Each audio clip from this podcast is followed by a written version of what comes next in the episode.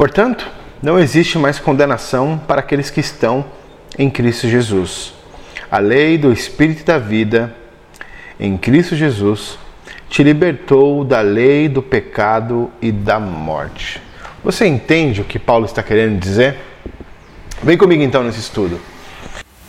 Olá, sejam todos bem-vindos então ao Estudando a Bíblia. Eu sou o Fernando Rabelo e eu quero poder contribuir muito com a sua vida e com a vida de muitos outros membros que venham a buscar a Deus, venham a conhecer a Deus através das Escrituras Sagradas.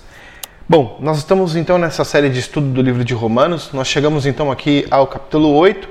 No capítulo 7, né, nós falamos, e inclusive o vídeo já está disponível aí para que você é, possa é, estudar e acompanhar essa série, ok? Também no YouTube e em nosso site também, estudandabiblia.org. No capítulo 7, nós falamos, aliás, Paulo fala né, sobre o homem sem Cristo e sobre o pecado. Neste capítulo 8, nós iremos abordar o tema em que Paulo escreve sobre sua teologia, o homem vivendo sob o Espírito de Deus. Bom, nós já sabemos que o Espírito de Deus age desde o princípio, né? enquanto ele andava sobre as águas, é, o Ruach HaKodesh, que é o Espírito Santo em hebraico, ou o pneuma em grego, como foi traduzido aí na, na 70, né, na Septuaginta. Bom, nós falaremos então dos capítulos do 1 ao 13, nós abordaremos o tema, eh, aliás, entenderemos o que Paulo está né, tá explicando para nós sobre a lei, o que significa então essa lei do pecado e da morte, o que significa então a lei do Espírito, são duas leis que se opõem? Sim, com certeza são. São duas leis que se opõem.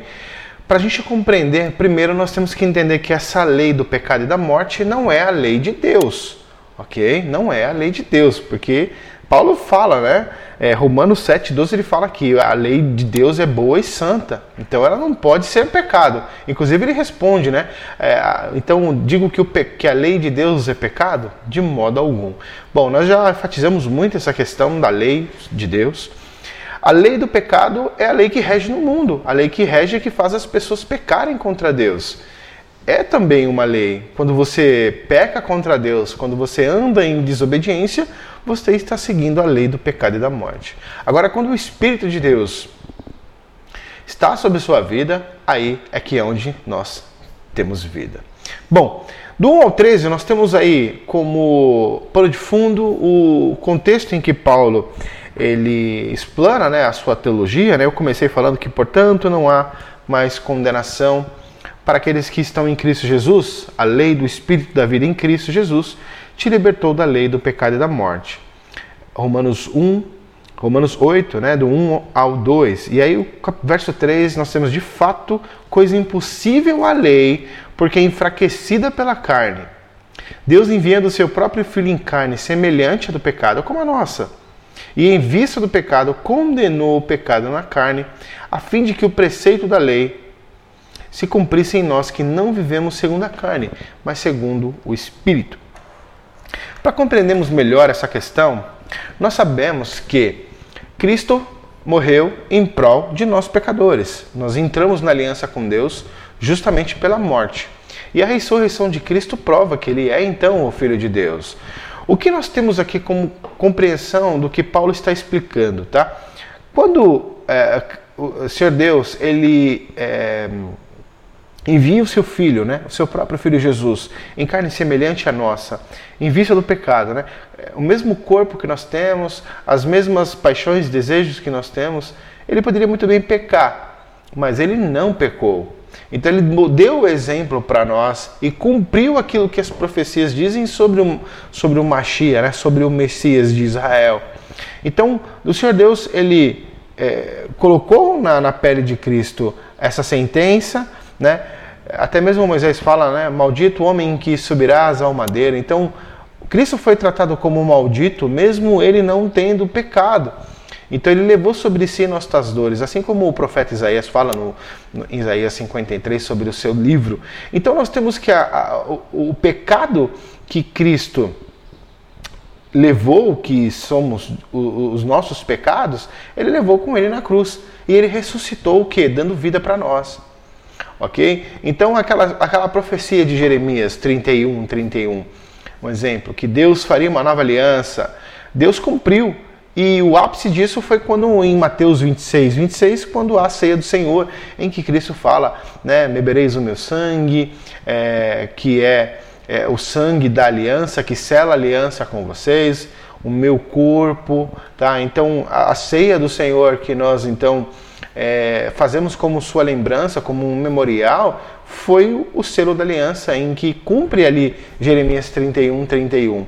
E o Espírito de Deus, quando ele entra na vida de todos de forma é, agora abundante, né, quando acontece em Atos 2, é a prova daquilo. Né? Isso aconteceu bem na festa de Shavuot, a festa de, que no mundo grego é conhecido como, é que foi traduzido na realidade, né, como Pentecostes. Então essa aliança que Deus faz conosco é justamente aproximando a nós a essa nova vida que Cristo nos dá, libertando das correntes do mal e do pecado. E é justamente essa teologia que Paulo está explicando para nós.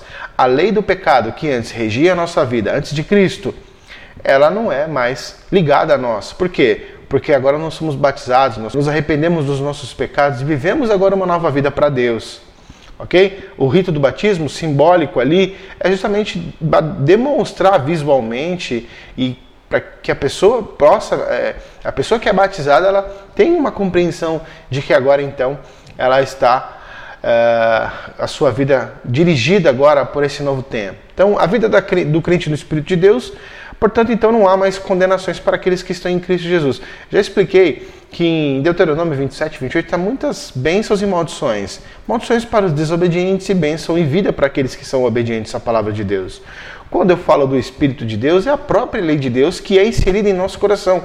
Se a gente pegar Jeremias 31, do 31 ao 36, se eu não me engano, nós temos ali uma profecia completa, onde Deus faria uma nova aliança com o seu povo, Deus imprimiria as suas leis no coração e, e, e daria um entendimento comum a todas as pessoas. Ninguém precisaria mais falar para o seu irmão como conhecer a Deus, porque todos conheceriam.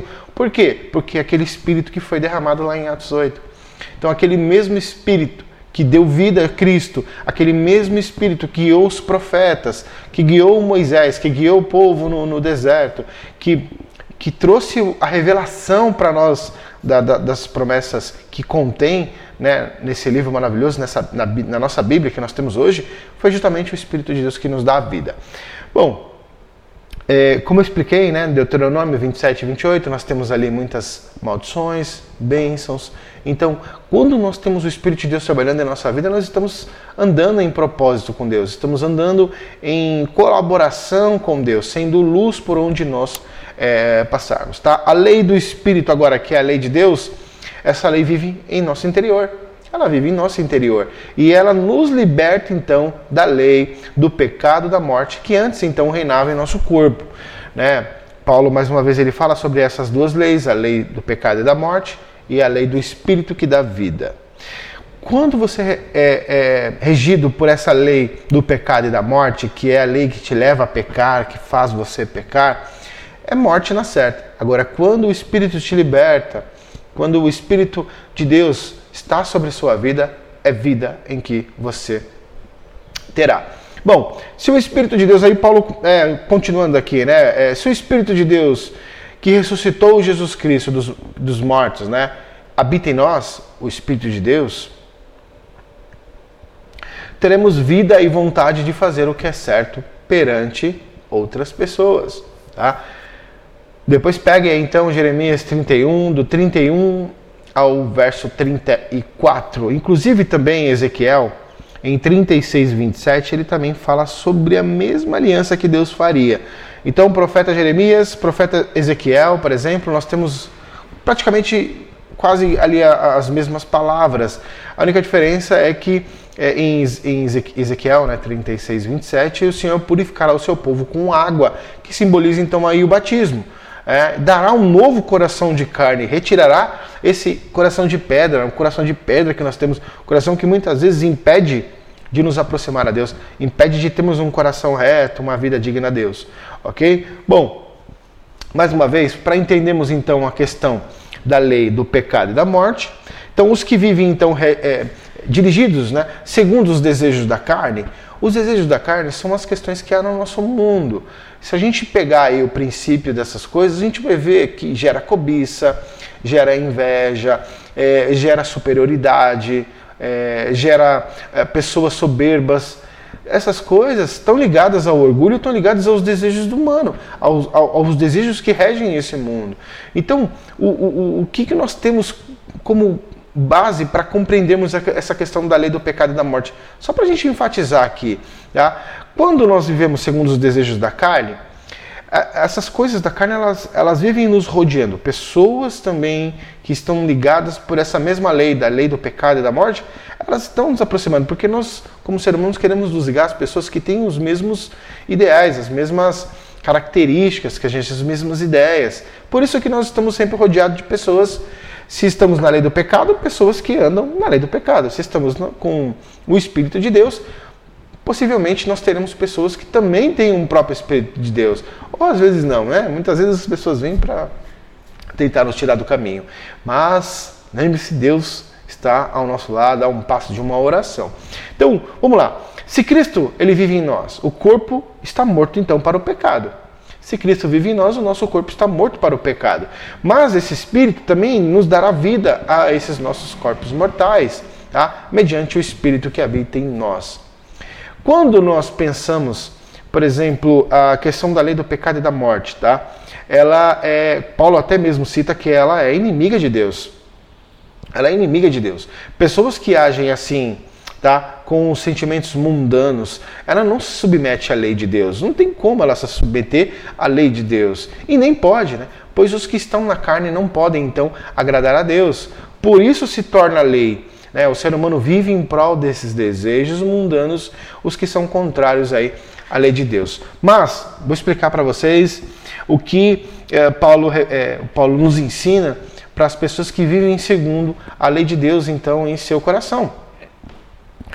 Paulo diz, né? O desejo do Espírito é a vida e a paz. Se o crente vive com esse Espírito como regra da vida, Cristo, então, vive em nós. Porém, né?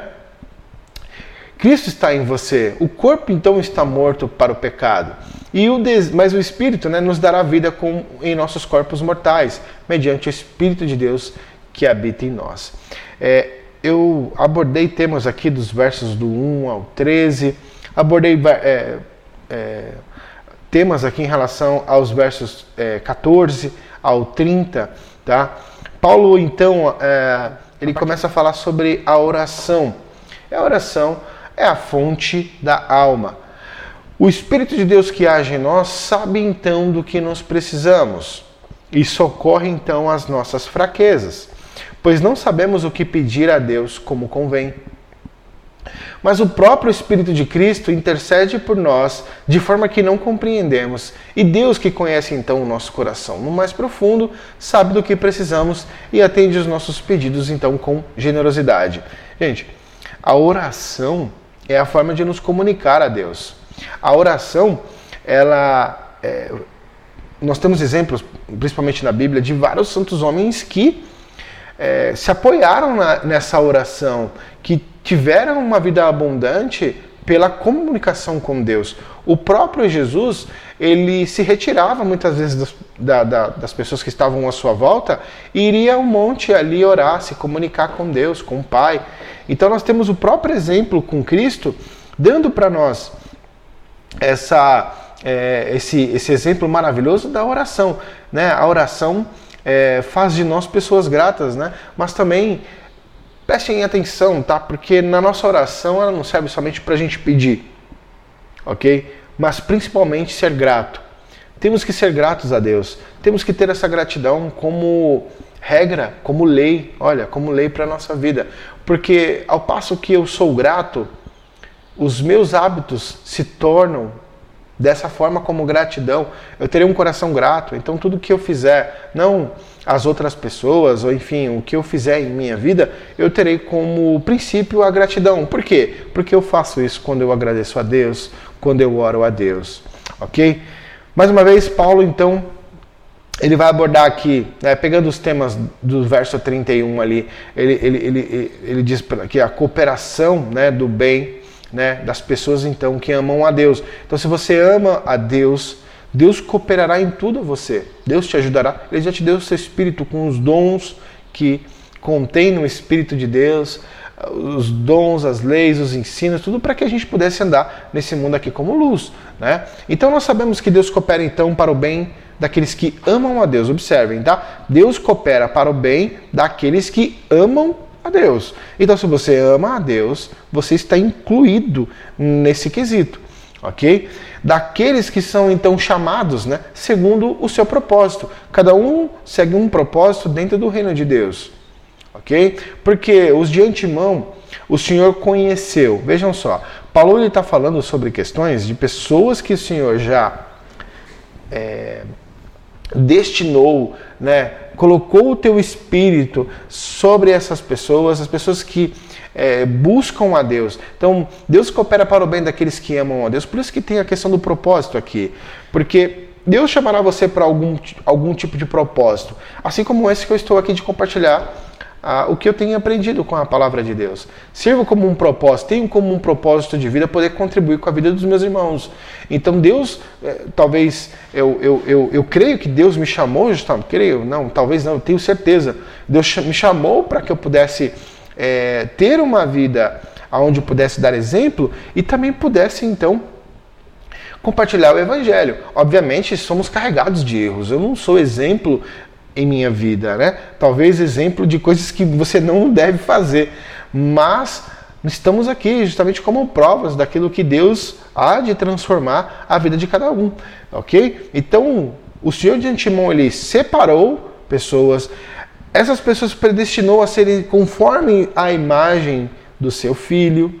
Observe. Então, se Deus separou você, ele predestinou você a andar desta forma, Obviamente que a gente tem um entendimento aí é, no mundo evangélico sobre a predestinação, né? Que aquele que foi predestinado, então o cara não precisa fazer nada. Não, não é isso, tá? Não, não, não vem com, com ideias de teólogos aí da, da Idade Média.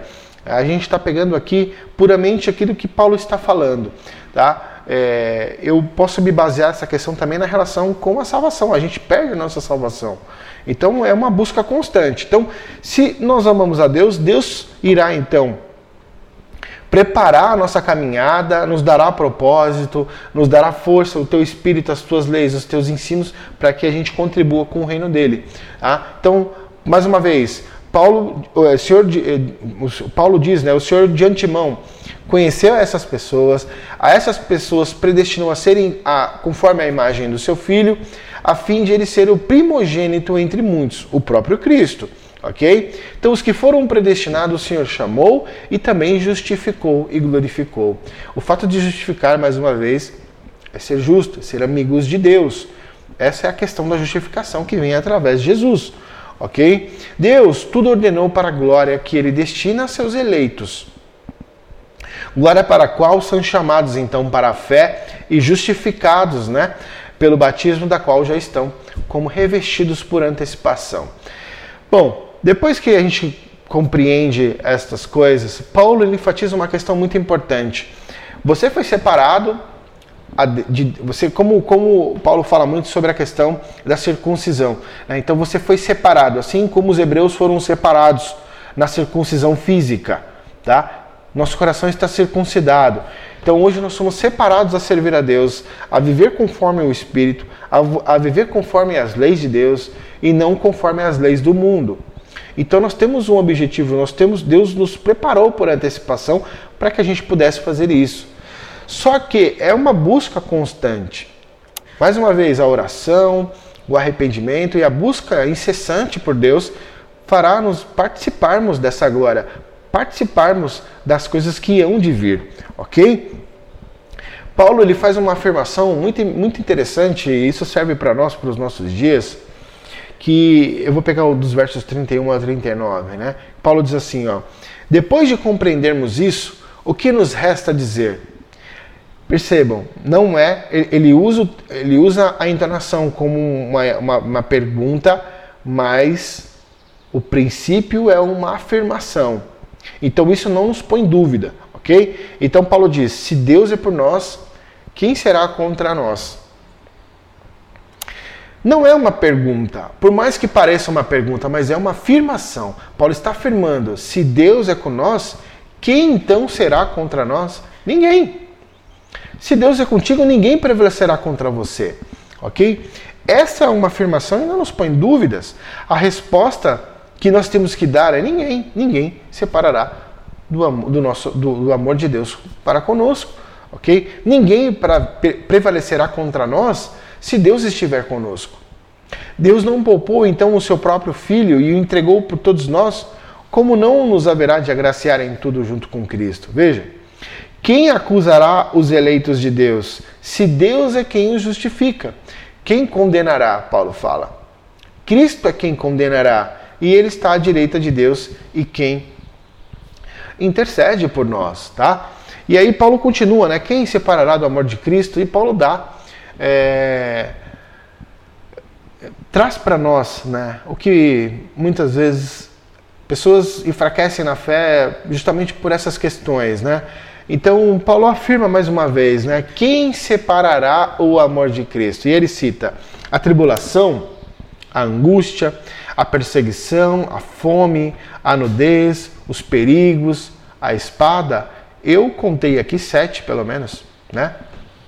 Mais uma vez, Paulo afirma: nada há de separar do amor de Deus. Tá? Então, Paulo cita então os Salmos 44, inclusive no nosso site nós temos um estudo sobre os Salmos 44, Salmo de Corá, tá?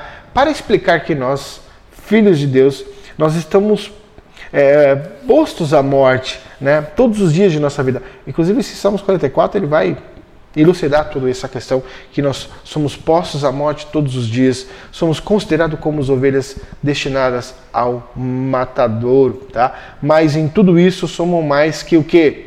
Vencedores. Repita comigo, somos mais que vencedores, graças àquele que nos amou. Então Paulo está convencido de que nem a morte, nem a vida, nem os anjos, nem os poderes celestiais, nem o presente, nem o futuro, nem qualquer outra criatura poderá nos separar do amor de Deus, manifestado em Jesus Cristo, nosso Senhor. Chegamos aqui então ao fim do nosso estudo de Romanos. Eu irei falar sobre três temas que nós estudamos aqui nesse capítulo 8. Então, o primeiro tema: o ser humano é justificado por Cristo, tá? renascido das águas, da purificação e pertencente ao reino de Deus e este ser agora passa a ter uma nova natureza, passa a ter então uma nova identidade, ok? A lei de Deus então vive e passa a ser agora no nosso interior. Ela não está em tábuas, né? Nos pressionando o que, você, o que você tem que fazer. Você tem que cumprir isso, tem que fazer aquilo. Não, isso é natural. Age natural dentro de nós. Tá? Isso faz com que a gente busque a Deus e vejam que às vezes nós temos sim dificuldades, há coisas que é mais fácil para nós cumprirmos e outras que são mais difíceis, mas Deus dará ao nosso espírito e nos ajudará. É um processo, é um processo. Confie que aquilo que hoje você tem dificuldade, amanhã você olhar, olhará para trás e ver que aquilo te ajudou e muito na sua caminhada com Deus. Então o Espírito de Deus passa a nos dar dons Primeiro item, tá? Nos dar dons e nos ajudam em nossa caminhada, dando forças para manter a nossa vida guiada por Deus, ok? Antes da nossa justificação e o nascer de novo, a nossa vida era então dirigida pela lei do pecado e da morte. Mais uma vez, então não confunda a lei do pecado e da morte com a lei de Deus, por favor. Segundo item, vivemos então agora para Deus, somos herdeiros da promessa de Deus. Viver em santidade, meu irmão, e minha irmã, é renunciar para o mundo os seus desejos. Tá? Se o Espírito Santo de Deus vive em nós, somos conduzidos por Deus em nossas ações. Tá? Somos considerados, então, filhos de Deus. Item 2. O item 3 para encerrarmos, tá? A oração, ela é a fonte da alma, tá? Busque uma vida de oração diária, pois dessa forma conseguiremos então nos relacionar com Deus. É dessa forma que nós nos comunicamos com Deus, né? Não use mais uma vez a oração somente para pedir, pedir, pedir. Seja grato, tenha um coração grato, pois essa gratidão permeará toda a sua vida e isso se tornará um hábito, e um hábito muito bom, muito bom de se ter, é ter um coração grato.